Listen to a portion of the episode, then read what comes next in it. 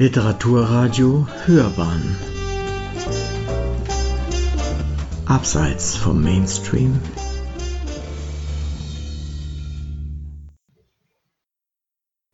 Autor. Im Blutsee. Von Uwe Kulnig Heute möchte ich eine Geschichte aus Mexiko erzählen, Sie beginnt in Neapel und ist eigentlich eine Doppelgeschichte. Wie gesagt, es war in Neapel. Wir hatten eine Abendveranstaltung mit Neapels Bürgermeister, vielen wissenschaftlichen Wips, die gerade in der Stadt waren, und solchen, die zur High Society Neapels gehörten. Nun war es schon nach Mitternacht und wir wollten zurück in unser Hotel. Hier tun sich zwei Fragen auf. Zum einen, wie waren wir überhaupt zu dieser Veranstaltung gekommen und zum anderen, wie sollte ich zurück ins Hotel kommen. Wir hatten zu dieser Zeit einen Forschungsaufenthalt in der Statione Zoologica Antonio Dorn. Damit waren wir automatisch so etwas wie bedeutende Wissenschaftler und hatten deshalb diese Einladung erhalten. Wir hofften auf gutes italienisches Essen Übrigens, wir wurden nicht enttäuscht und vielleicht auch auf gute Gespräche. Hm, leider sprach fast niemand Deutsch oder Englisch. Es traf sich, dass der Bürgermeister uns mehrmals die Hände schüttelte und sagte Thank you for coming. Das war's auch schon mit der Unterhaltung. Ja, bis ich ein kleines Grüppchen aus Zoologen gefunden hatte und wir über unsere Themen sprachen. Dann wurde es noch ein schöner Abend bis, ja, aber hört selbst. Der erste Punkt, wie es dazu gekommen war, hat sich somit schon geklärt. Nun zum zweiten, schwerwiegenderen, dem Heimkehren ins Hotel. Es war spät geworden und wir wollten gehen. Der Weg zu unserem Hotel war eigentlich nicht sehr lang, und wir kannten ihn schon vom Herweg. Es war eine laue Nacht, die Sterne funkelten, und wir waren guter Laune.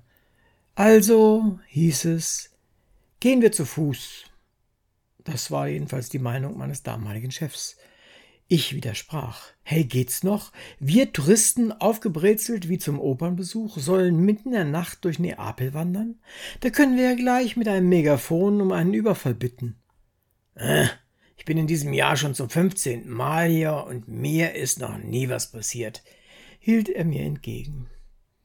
Es ging hin und her, ich bot sogar an, das Taxi zu bezahlen, aber es half nichts. Kurz und gut, ich wurde überstimmt und wir gingen zu Fuß los. Sechs Wissenschaftler wanderten wie kleine Meerschweinchen vor dem offenen Rachen eines hungrigen Krokodils durch das nächtliche Neapel. Mein Chef ging mit dem Leiter der anderen Delegationen an der Spitze, dann kam ich zusammen mit Grace, einer Verhaltensbiologin aus Bonn. Die Nachhut bildete ein Schotte, der eine Gastdozentur in der Uni Neapel hatte. Er ging zusammen mit einer Professorin der Universität Neapel, Federico Due, die die Gelegenheit nutzte, mit ihm englische Kommunikation zu trainieren. Wir waren also alle in unsere Gespräche vertieft und im Laufe des Rückwegs zogen sich die kleinen Grüppchen immer weiter auseinander. Ich hatte vorhin etwas von dem, was Grace nebenbei gesagt hatte, aufgeschnappt und deshalb fragte ich sie, Grace, und du kommst gerade aus Mexiko? Was habt ihr eigentlich genau gemacht? Du sprachst vorhin von Fledermäusen. Ja, ja, wir waren in Mexiko und haben mit Vampirfledermäusen gearbeitet, sagte sie mit einem gewissen Understatement, so als hätte sie auch sagen können, sie hätte die Variabilität der Fellfarben von Feldhamstern untersucht. Ah, also fragte ich einfach weiter, wo in Mexiko wart ihr? In Yucatan, da gibt es zahlreiche Arten dieser Tiere. Lass dir doch nicht alles aus der Nase ziehen. Ich finde es spannend und habe mich schon immer für Vampirfledermäuse interessiert. Was genau habt ihr gemacht? Sie zögerte, was ungewöhnlich war, denn normalerweise erzählen Biologen gern von ihrer Arbeit und Zoologen schon gleich gar. Es schien ihr fast unangenehm zu sein, sich daran zu erinnern. Doch dann sagte sie, na gut. Grace Erzählung mein Praktikum im Woods Hole Oceanographic Institute ging gerade zu Ende. Da bekam Professor Harry Granger die finanzielle Zusage für einen Forschungsaufenthalt in Mexiko zur Untersuchung von Vampirfledermäusen. Er brauchte eine wissenschaftliche Begleitung, und da ich gerade völlig ungebunden war, konnte ich meine Begleitung natürlich sofort anbieten. Ich hatte unglaubliches Glück, so eine Chance zu bekommen. Unsere kleine Gruppe bestand aus dem Professor, wir nannten ihn Harry, seiner Assistentin, der Maya-stämmigen Zoologin Kin, das heißt die Sonne, und aus mir. Aber bevor wir uns überhaupt auf den Weg nach Yucatan machen konnten, mussten wir etliche Vorbereitungen treffen. Noch in Woods Hole gingen wir einkaufen. Wir besorgten uns billige, aber stabile Regenüberhänge mit Kapuze. Mindestens zehn für jeden, eher mehr, hieß es in der Reiseanweisung. Wir brauchten jeder mindestens drei stabile Anglerhosen mit Hosenträgern, je hundert Gummihandschuhe, die bis zum Ellbogen reichten, und vieles, vieles andere, auf den ersten Blick ungewöhnliche. Als wir dann später in der Höhle arbeiteten, wurde uns klar, warum das unbedingt notwendig war. Außerdem waren viele sehr normale Ausrüstungsgegenstände für Höhlenbegehungen und Feldforschungen an Fledermäusen notwendig. Nach einer problemlosen Reise waren wir angekommen und konnten es kaum abwarten, in die Höhle zu den Fledermäusen zu kommen. Der Zugang der Höhle lag mitten im Dschungel ungefähr zwei Stunden Fußmarsch von unserem Hauptcamp entfernt. Ein unwegsamer, teilweise von unseren Führern mit der Machete freigeräumter Weg führte dahin. Wenn wir die Führer nicht gehabt hätten, wären wir sicherlich völlig in die Irre gelaufen. Irgendwann standen wir am Ort unserer Feldforschung. Der Zugang zur Höhle war ein riesiges, schwer zugängliches Loch. Diese Art Höhlenzugang nennt man Doline oder auch Sinkhöhle. Vom Rand des Lochs ging es sehr steil nach unten und es war eine wirkliche Herausforderung für uns relativ unerfahrene Höhlenwanderer, dort hinab zu gelangen. Glücklicherweise hatten uns Harrys Freunde von der Autonomous University of Yucatan schon im Vorlauf des Projekts einen fast komfortablen Lift gebaut, wie sie ihn oft bei anderen Höhlenbegehungen benutzten. So war uns ein sicherer und gleichzeitig schneller Zugang zur eigentlichen Fledermaushöhle möglich. Diese erfahrenen Höhlenforscher hatten uns auch ein Minicamp am Höhleneingang gebaut, damit wir nicht nach jedem Höhlengang wieder mit dem Lift hochfahren und zum Camp wandern mussten. Natürlich musste uns auch einer von ihnen begleiten, der die Höhle gut kannte, sonst wäre unser Aufenthalt viel zu gefährlich, ja eigentlich unmöglich geworden. Es war also alles perfekt vorbereitet. Wir standen nun am Rande der Doline und blickten in das gigantische Loch, das nun für einige Tage unser Zuhause sein sollte. An einem über den Rand hinausragenden Haken war ein Stahlseil befestigt, an dem eine Art Stuhl hing. Ein kleiner Elektromotor hob und senkte ihn. Der Motor konnte per Fernbedienung gesteuert werden, so dass niemand oben darauf warten musste, bis wir wieder herauf wollten.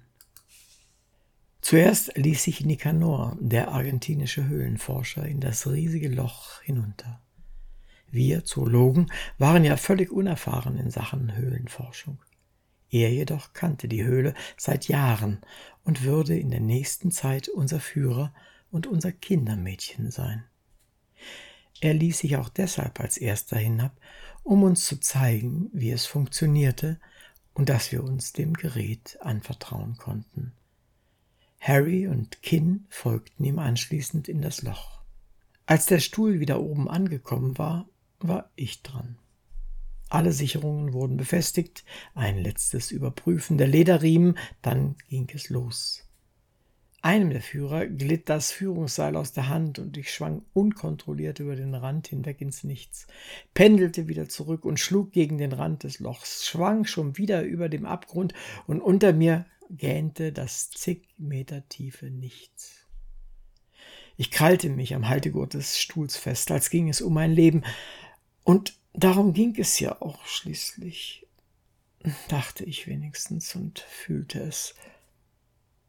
Hatte ich übrigens schon erzählt, dass ich Probleme mit Höhen habe?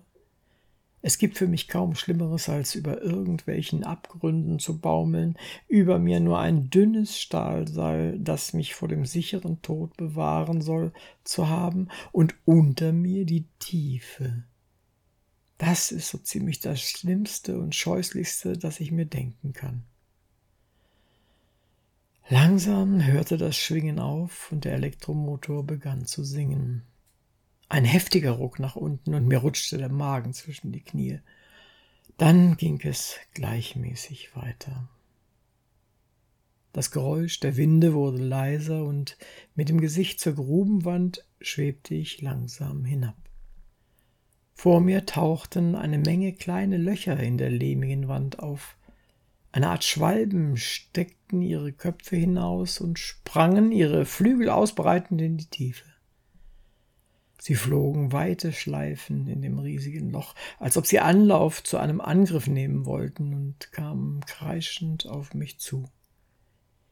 Immer mehr Vögel kamen aus den Löchern, die sie gegraben hatten, um dort ihre Jungen aufzuziehen, und stimmten ein ohrenbetäubendes Kreischen an.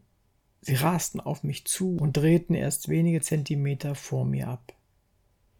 Ich schützte mein Gesicht mit den Händen und schloss die Augen.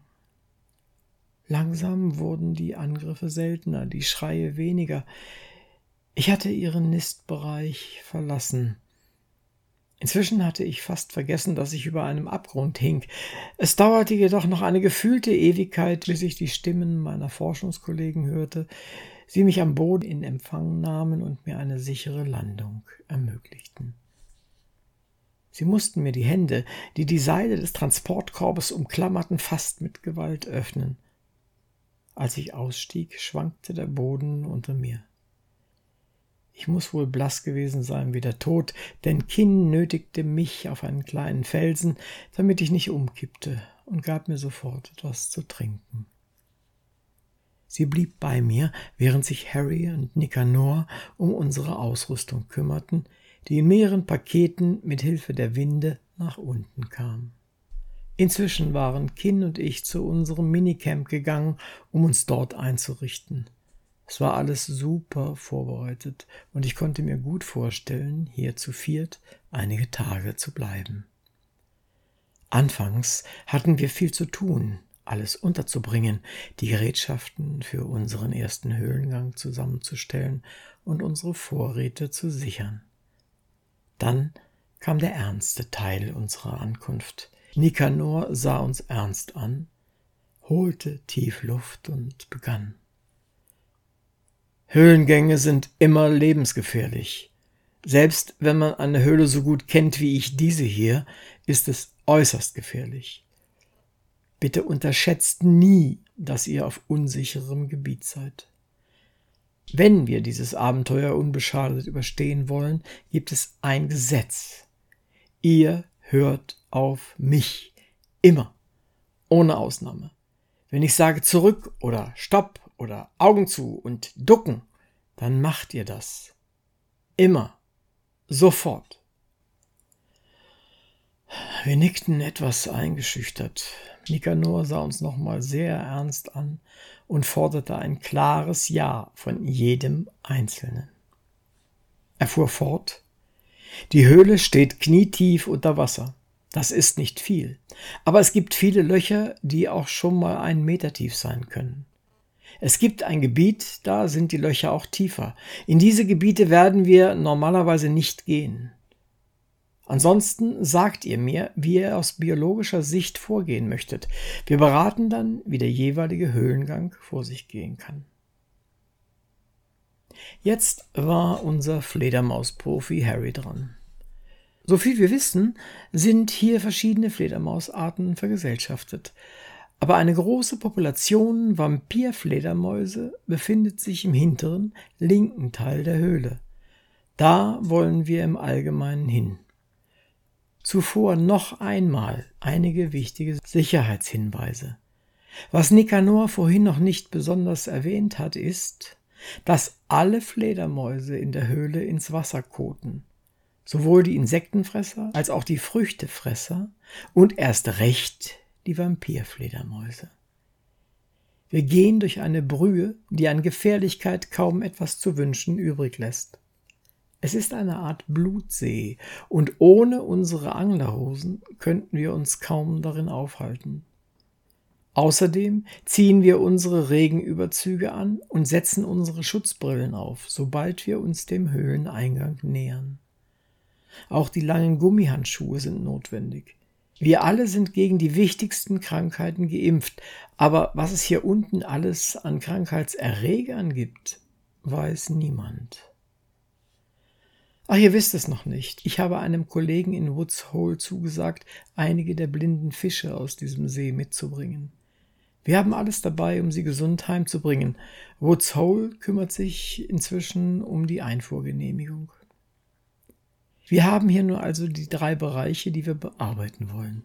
Zuerst wollen wir herausbekommen, wie sich die Tiere verständigen, um in die Nacht aufzubrechen und ihre Nahrung zu suchen. Die Fragestellungen sind, äh, grob gesagt, folgende.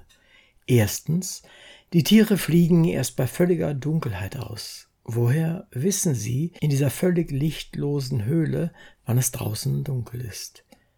Wie geht die Vorbereitung zum Abflug vor sich?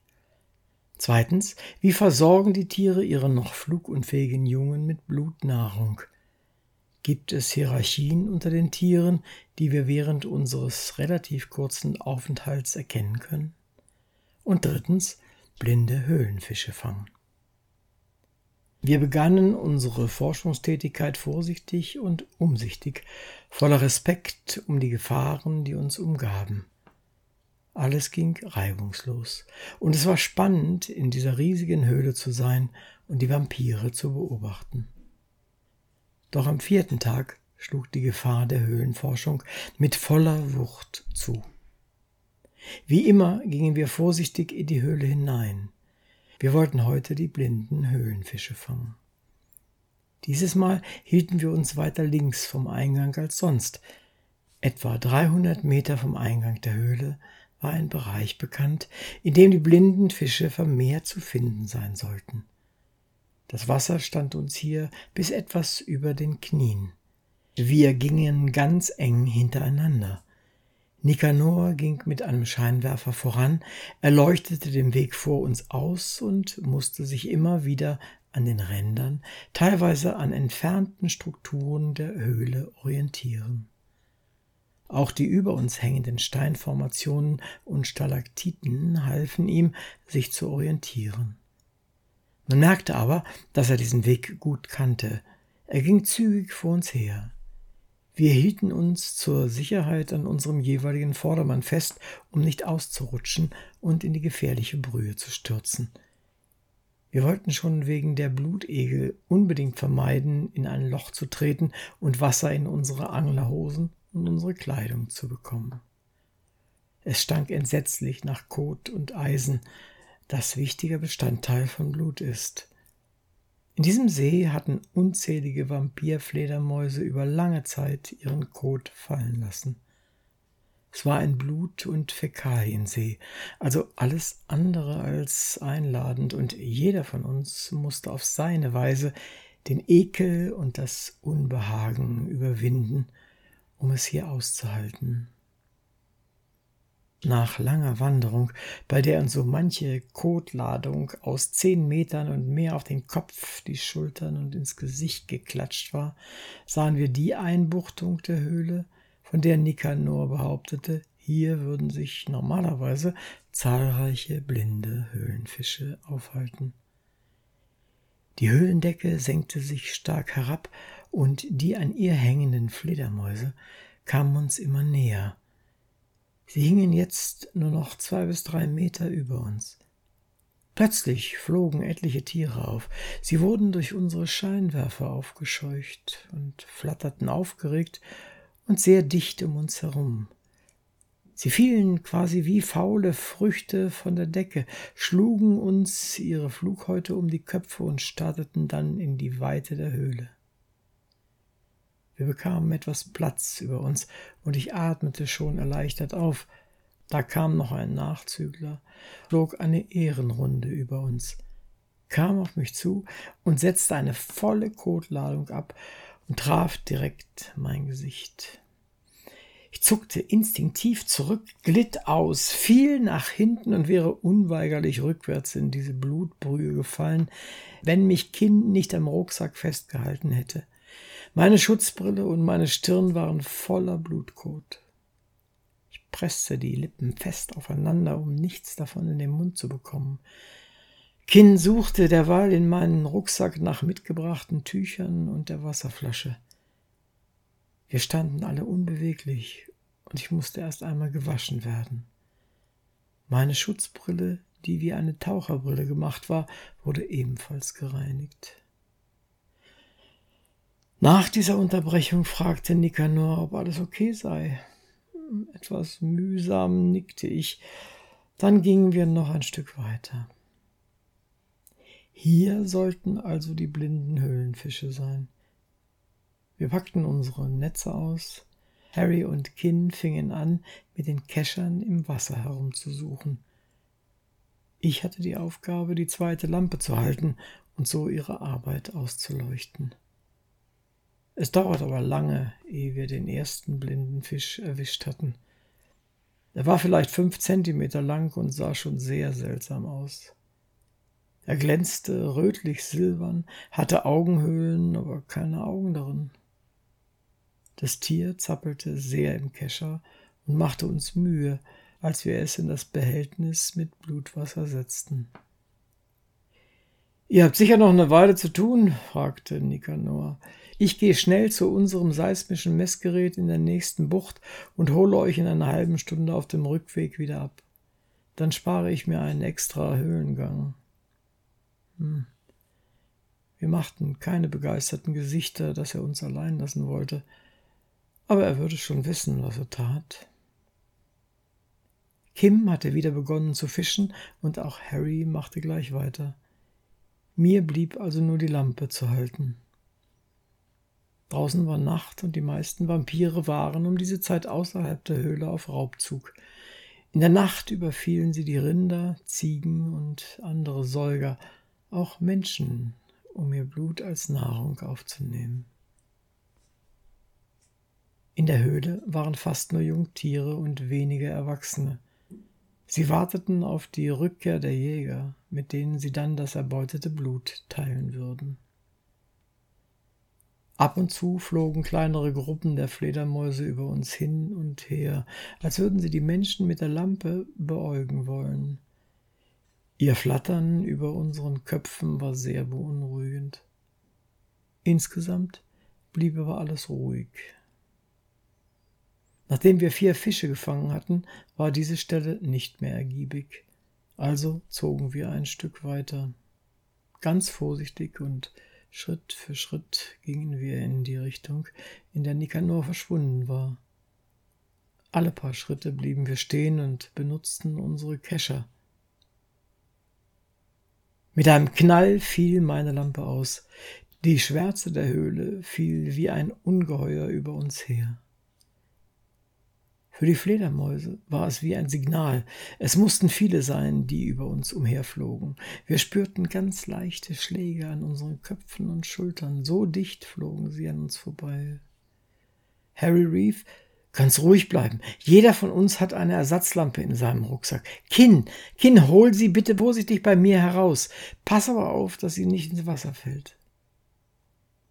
Nach vorsichtigem Suchen fand Kinn die Lampe und gab sie mir. Nicht ohne Mühe konnte ich in dieser völligen Schwärze die alte Lampe herausnehmen und die neue hineinstecken. Ich drückte auf den Knopf. Dann fiel uns der riesige schwarze Berg von den Augen und der Seele. Unser Aufatmen war mehr als hörbar. Nun konnten wir weiter fischen. Diese Stelle war ergiebiger als die vorherige. Wir fingen in kurzer Zeit gleich 31 große und kleine Fische.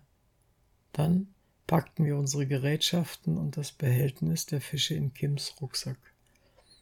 Harry nahm das Walkie-Talkie aus seiner Brusttasche und rief Nicanor.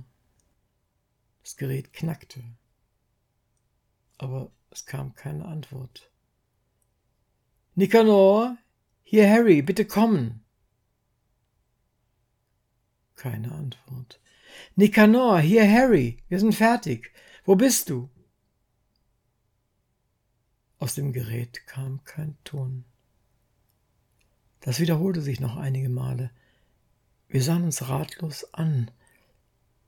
Was mag passiert sein? Er ist immer mehr als zuverlässig, sagte Harry.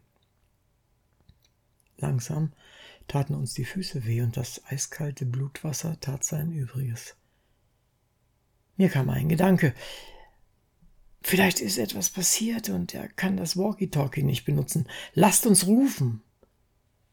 Nika! Wo bist du? Das wiederholten wir etliche Male. Wir standen schon sehr lange hier und es war uns langsam klar, dass etwas passiert sein musste. Mehrmaliges Rufen mit dem Walkie-Talkie blieb weiterhin erfolglos, und auch unser Schreien brachte außer einem leisen Echo gar nichts. Kinn sah auf die Uhr. Es ist nur über fünf Stunden, seit wir in die Höhle gekommen sind. Es wird Zeit. Wir müssen unbedingt zurück. Kinn deutete auf den Rand ihrer Anglerhose, der weniger weit von der Oberfläche entfernt zu sein schien als vorher. Sagt mal, kommt mir das nur so vor oder steigt das Wasser des Sees? Du hast recht, es steigt. Es wird auch draußen nicht zu einem Starkregen gekommen sein. Nikanor sagte, dann stiege hier unten das Wasser innerhalb eines Tages manchmal um mehr als einen Meter. Gut, dass man trotz der Lampe nur wenig von unseren Gesichtern erkennen konnte. So langsam bekamen wir mehr als nur ein ungutes Gefühl. Allein würden wir nicht aus der Höhle finden. Was war mit Nikanor? Ihm konnte ja auch was passiert sein. Die Lichtkegel unserer Lampen reichten bei weitem nicht aus, um die ganze Höhle auszuleuchten. Wir hatten also keine Chance, zum vielleicht sichtbaren Ausgang der Höhle zurückzugehen. Wir waren sicher 300 Meter vom Höhleneingang entfernt. Allein haben wir kaum eine Chance. Wir brauchen Nikanor, meinte Harry. Er ist da hinten, wo sich die er ist da hinten, wo sich die Höhlendecke fast bis zur Wasseroberfläche senkt, aus meinem Sichtfeld verschwunden, sagte ich. Wirklich? Ich habe nicht hinter ihm hergesehen, meinte Kinn, und ich konnte ein leichtes Zittern in ihrer Stimme hören. Ja, bestimmt, ich habe es mir gemerkt. Mir war gleich unwohl, weil er uns allein lassen wollte. Dann lasst uns vorsichtig dorthin gehen. Vielleicht ist ihm was passiert und, und länger warten sollten wir wirklich nicht. Habt ihr bemerkt? Das Wasser steigt schnell weiter. Wer weiß, was draußen passiert ist. Wir packten unsere Rucksäcke und machten uns auf den Weg.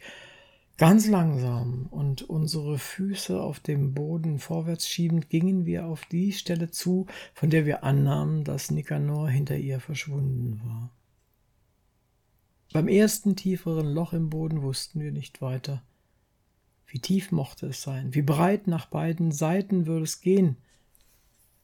Kinn hatte eine Idee. Harry nahm einen Kescher so, dass er mit dem langen Griff im Loch stochern konnte. So fühlte er die Tiefe und Größe des Lochs. Die meisten waren klein und wir konnten sie umgehen, und nur bei einem größeren mussten wir aufpassen, dass wir die Richtung nicht verloren in die wir gehen wollten und uns nicht womöglich verirrten. Das Wasser stieg schnell weiter und dem oberen Rand unserer Hosen näher. Wir riefen immer weiter nach Nikanor, aber keine Antwort. Und auch die Walkie-Talkies gaben nichts her. Dann erreichten wir die Stelle, hinter der Nikanor verschwunden war. Wir bogen um die Ecke und blieben erschrocken stehen. Hier ging die Höhle scheinbar endlos weiter. Unser Licht erhellte wieder eine gute Strecke, aber es war nichts zu erkennen. Weder Nikanor noch irgendeine weitere Möglichkeit, hinter der er verborgen sein könnte.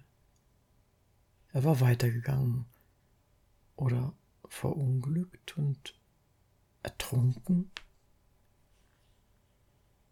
Wir hatten keinen Anhaltspunkt, wohin er gegangen war. Wir wussten nicht, wohin wir gehen sollten. Unser mittlerweile mehr als angstvolles Rufen war weiterhin vergeblich. Aus dem Funkgerät kam nur Rauschen und Knacken. Wir waren in die Höhle gekommen, nachdem die meisten Vampire schon ausgeflogen waren. Ein Blick auf die Uhr zeigte, dass seit dem Betreten der Höhle über sechs Stunden vergangen waren. Wir redeten durcheinander, bis wir merkten, dass wir außer über unsere Angst nichts sagen konnten. Hey, stopp, stopp, stopp, wir müssen die Nerven behalten, rief Harry.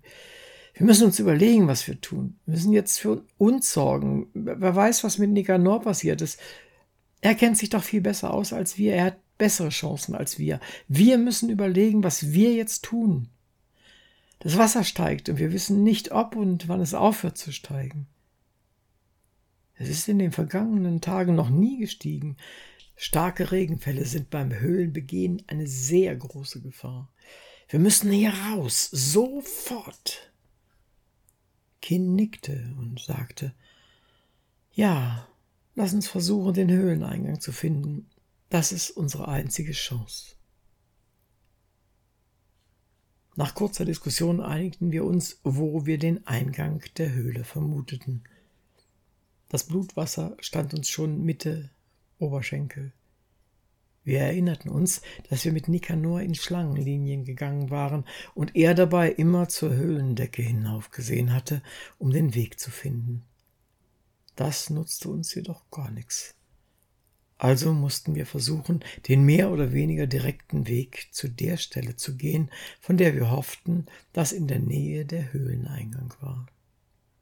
Wir gingen, einer am Rucksack des Vorausgehenden geklammert, in Minischritten hinter Harry her, der mit dem Kescher nach dem sichersten Weg stocherte. Es dauerte ewig und wir schienen gar nicht voranzukommen. Nach und nach kamen immer wieder Vampire in die Höhle und flogen über uns hinweg zu ihren Lagerplätzen. Wir dachten, dass die Nacht doch noch nicht früher sein könnte, bis Kinn auffiel. Hey, wo die herkommen, ist der Höhleneingang. Sie fliegen sicher keine Umwege. Wir müssen ihnen nur entgegengehen. Wir korrigierten unsere Richtung ein gutes Stück nach rechts und gingen etwas schneller. Der Blutsee stieg weiter an. Dann passierte es. Harry rutschte aus und glitt in ein tiefes Loch. Kin und ich konnten ihn gerade noch so halten, damit er nicht mit dem Kopf unter Wasser geriet. Nur mit Mühe stellten wir ihn wieder auf die Füße. Er hatte den Kescher verloren. Wir halfen ihm, das Wasser aus seinen Hosen so gut es ging nach oben zu drücken, sonst hätte er gar nicht weitergehen können. Wasser war auch in seinen Rucksack gelaufen. Unsere Zähne klapperten vor Kälte, Angst und Aufregung. Durch den Sturz hatten wir unsere Richtung verloren und mussten warten, dass wieder Fledermäuse kamen. Es dauerte eine gefühlte Ewigkeit, bis wieder einige Vampire kamen und wir weitergehen konnten. Irgendwann erreichten wir den Rand der Höhle, aber nirgendwo war der Eingang zu erkennen. Es kamen auch keine Vampire, an denen wir erkennen konnten, wo sie hereinkamen. Inzwischen hatten wir immer erwartet, dass Nikanor nach uns rief oder das Funkgerät ansprang oder er uns einholte. Doch nichts. Wir entschieden uns dafür, den Höhlenrand entlang nach links zu gehen. Wir meinten, daher waren die letzten Vampire gekommen. Doch nichts deutete auf den Ausgang hin. Wir hatten in Erinnerung, dass sich kurz vorher die Höhlendecke bis fast zur Wasseroberfläche herabsenkte und dass dort der Ausgang war. Wir froren entsetzlich. Harrys Hose war voller Blutwasser. Wir hofften, dass er nicht auch noch etliche Blutegel mit hineinbekommen hatte. Unsere klammen Hände in den grünen Gummihandschuhen waren steif gefroren und zitterten. Wir waren blutverschmiert, unsere Schutzbrillen kotbekleckert, so dass wir nur noch wenig sahen. Wir lehnten uns an die Felswand, um uns ein wenig auszuruhen. Uns fielen die Augen zu, die Kälte, der Gestank und die Ungewissheit machte uns zu schaffen. So weit war Grace mit ihrer Erzählung gekommen. Da holte uns das Jetzt und Hier wieder ein. Aus einem finsteren Hauseingang sprang eine große Gestalt hervor, stieß mich auf die Straße, dass ich hinfiel. Der Kerl riss Grace die Handtasche aus der Hand, so dass sie zu Boden ging und rannte über die Straße. Vor Schreck schrien wir beiden auf. Ich hatte mir das Knie angeschlagen, rappelte mich aber wütend auf, und mit Gedanken immer noch in der Bluthöhle rannte ich dem Räuber nach. Er hatte einen erheblichen Vorsprung und rannte auf einen in einiger Entfernung stehenden Motorroller zu. Der stand aufgebockt dort, und ich war ziemlich sicher, dass ich den Kerl erreichen würde, bevor er seine Karre vom Bock zerren und Gas geben konnte. Die Straße war abschüssig, und ich wurde richtig schnell auf dem Weg zum Räuber. Der hatte sein Moped erreicht und zerrte aufgeregt daran herum. Noch wenige Meter, dann hätte ich ihn. Und dann? Und dann? Plötzlich setzte mein Verstand wieder ein. Der Schreck und die Bluthöhle verloren ihre Wirkung, und ich begann nachzudenken. Was tat ich da eigentlich gerade? Mitten in der Nacht verfolgte ich in Neapel unbewaffnet einen Straßenräuber, weil er eine Handtasche einer mir fast unbekannten Frau gestohlen hatte, in der vermutlich sowieso nichts Wichtiges sein konnte. Schließlich kamen wir nur von einer Abendveranstaltung. Ich dachte an meinen Vater. Lieber fünf Minuten lang feige als sein Leben lang tot, hatte er mir ab und zu gesagt. Und ich wurde langsamer. Der Typ bekam seine laufende Karre nicht vom Bock. Ich wurde noch langsamer. Nun mach doch schon, dachte ich. Endlich saß er im Sattel, wendete den Roller und ich hatte ihn fast erreicht. Dann raste er davon und zeigte mir zum Abschied noch die Faust oder war es ein Messer in der Hand? Ich stand da, wo sein Motorroller gewartet hatte. Da kam Grace schon angelaufen und auch unsere anderen nächtlichen Begleiter waren da. Und das zum Thema, wir werden schon nicht überfallen, sagte ich in Richtung meines Chefs. Nach wenigen Minuten war schon ein Polizeiwagen bei uns. Sie nahmen den Vorfall auf und es war alles eigentlich wenig aufregend. Wir erfuhren, dass solche Überfälle nachts normal wären. Es fänden sich leider immer wieder, sie waren zu höflich, um Dummköpfe zu sagen, Menschen, die nachts durch Neapels Innenstadt wanderten. Das sei geradezu eine Einladung zum Überfall. Sie beglückwünschten mich übrigens, dass ich den Räuber nicht erwischt hatte. Ich wäre nicht der Erste, der des Nachts in solch einer Situation niedergestochen worden wäre. Was denn in der Tasche gewesen sei, Ach, nichts Besonderes, sagte Grace, nur etwas Geld und ein paar Visitenkarten vom abendlichen Treffen. Hm, ich beglückwünschte mich von Herzen, dass ich den Rat meines Vaters beherzigt hatte. Nachdem die Aufregung sich etwas gelegt hatte, fragte Grace mich, ob ich sie zur Polizei begleiten würde. Ich musste ohnehin noch aussagen, und so fuhren wir im Einsatzwagen ins Polizeirevier. Als wir dort fertig waren, wurde es schon hell und wir entschlossen uns, auf einen Morgenkaffee zu gehen. Wie geht's dir? fragte ich Grace. Ich zittere immer noch etwas. Schließlich wird man nicht jede Nacht in Neapels Straßen überfallen und niedergerissen. Sicher, ja, aber es ist ja nichts weiter passiert. Wir sind beide unverletzt und dein Verlust ist auch gering.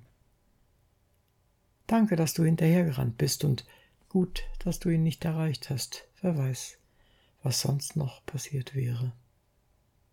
Na weißt du, du hast doch in Mexiko weit gefährlicheres erlebt, sagte ich, um sie abzulenken, und vielleicht noch zu erfahren, wie ihr Erlebnis in der Vampirhöhle zu Ende gegangen sei. Grace zögerte, blickte nachdenklich in ihren Kaffee, dann sah sie mich an, nickte und fuhr mit ihrer Erzählung fort. Wir standen völlig erschöpft an die Höhlenwand gelehnt, da passierten gleichzeitig zwei Dinge. Tief in der Höhle begann es zu rauschen, als wäre plötzlich ein Wasserfall angestellt worden. Der Boden der Höhle bebte und uns wehte ein starker Windzug entgegen. Der Gestank des Sees wurde fast unerträglich und es wurde immer kälter, als hätte ein eisiger Sturmwind eingesetzt. Jetzt kommt das Wasser in Massen, sagte Kinn. Gleichzeitig fielen direkt vor uns hunderte von Fledermäusen in die Höhle ein. Ein riesiger Schwarm dieser Tiere kam in die Höhle. Sie donnerten direkt über unsere Köpfe hinweg. Gespenstisch und mit rasender Geschwindigkeit rasten sie durch unseren Lichtkegel. Wir standen im steigenden Wasser und Exkremente hagelten auf uns herab, so dass wir uns vorbeugen mussten, um unsere Gesichter vor dem Bluthagel zu schützen. Es war ein Sturm aus flatternden schwarzen Leibern, wie eine lebendige Wand rauschte es durch den Tunnel über unseren Köpfen und verursachte einen Sturm in der Höhle. Kin schrie, wo Sie herkommen, da ist der Höhleneingang.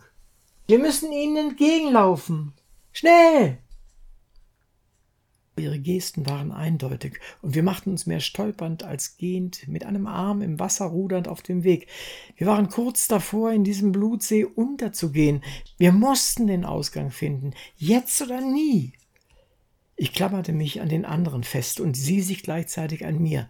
In höchster Eile kämpften wir uns durch den Blutsee. Jeder hoffte, dass wir keine tiefen Löcher mehr vor uns hatten. Wir hatten die Hosen inzwischen alle voller Blutwasser und flohen panisch vor Angst vor dem steigenden Wasser. Kinn hatte ihre Kapuze verloren und der Blutkot prasselte ungeschützt in ihr Gesicht. Harry und ich hielten verzweifelt die Lampen hoch. Wenn sie verloschen, war alles vorbei. Immer mehr Vampire kamen uns entgegen und flogen nach hinten in die Höhle. Noch immer war kein Höhleneingang zu sehen. Uns ging langsam die Luft aus. Wir atmeten nur noch blutigen Sprühregen. Dann wurden die Vampire schlagartig weniger. Da vorne ist es heller, oder? schrie Harry. Ja, ja, komm vorwärts, rief ich und zerrte die immer langsam werdende Kim voran. Wir kletterten um unser Leben die Felsen hinauf, dem Licht entgegen. Endlich, endlich waren wir aus dem See heraus. Da leuchtete vor uns der Ausgang. Es war hell und die letzten Vampire flogen in die Höhle hinein. Wir hatten es geschafft, irgendwie geschafft. Mit letzten Kräften stiegen wir aus dem Höhleneingang heraus und, und kaum im Lager riefen wir mit dem Funkgerät das Camp um Hilfe für Nikanor an. Man versprach uns einen Suchtrupp. Wir sollten erst einmal für uns selbst sorgen. Wir stiegen aus den Klamotten und wuschen uns mit unseren Wasservorräten. Mit destilliertem Wasser entfernten wir vorsichtig die an uns haftenden Blutegel, desinfizierten und verbanden die Bissstellen. Dann nahmen wir alle notwendigen Medikamente gleich doppelt, zogen irgendwas Trockenes an und warfen uns auf unser Lager. Ich glaube, wir sind vor Erschöpfung sofort eingeschlafen. Der Suchtrupp weckte uns, sorgte dafür, dass wir nach oben an den Höhlenrand kamen und gingen auf die Suche nach Nikanor. Wir hatten unseren zweiten Kaffee schon lange ausgetrunken und immer noch, erzählte Grace. Und was ist mit Nikanor geschehen? fragte ich sie. Sie sah mich lange an und schüttelte nur den Kopf. Wir sprachen an diesem Morgen noch lange über Nikanor und der nächtliche Überfall war da schon lange vergessen.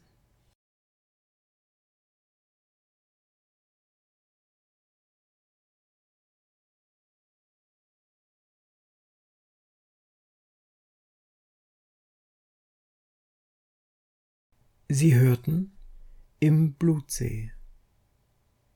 Eine Erzählung von Uwe Kulnig. Es sprach der Autor. Gra Grace Erzählung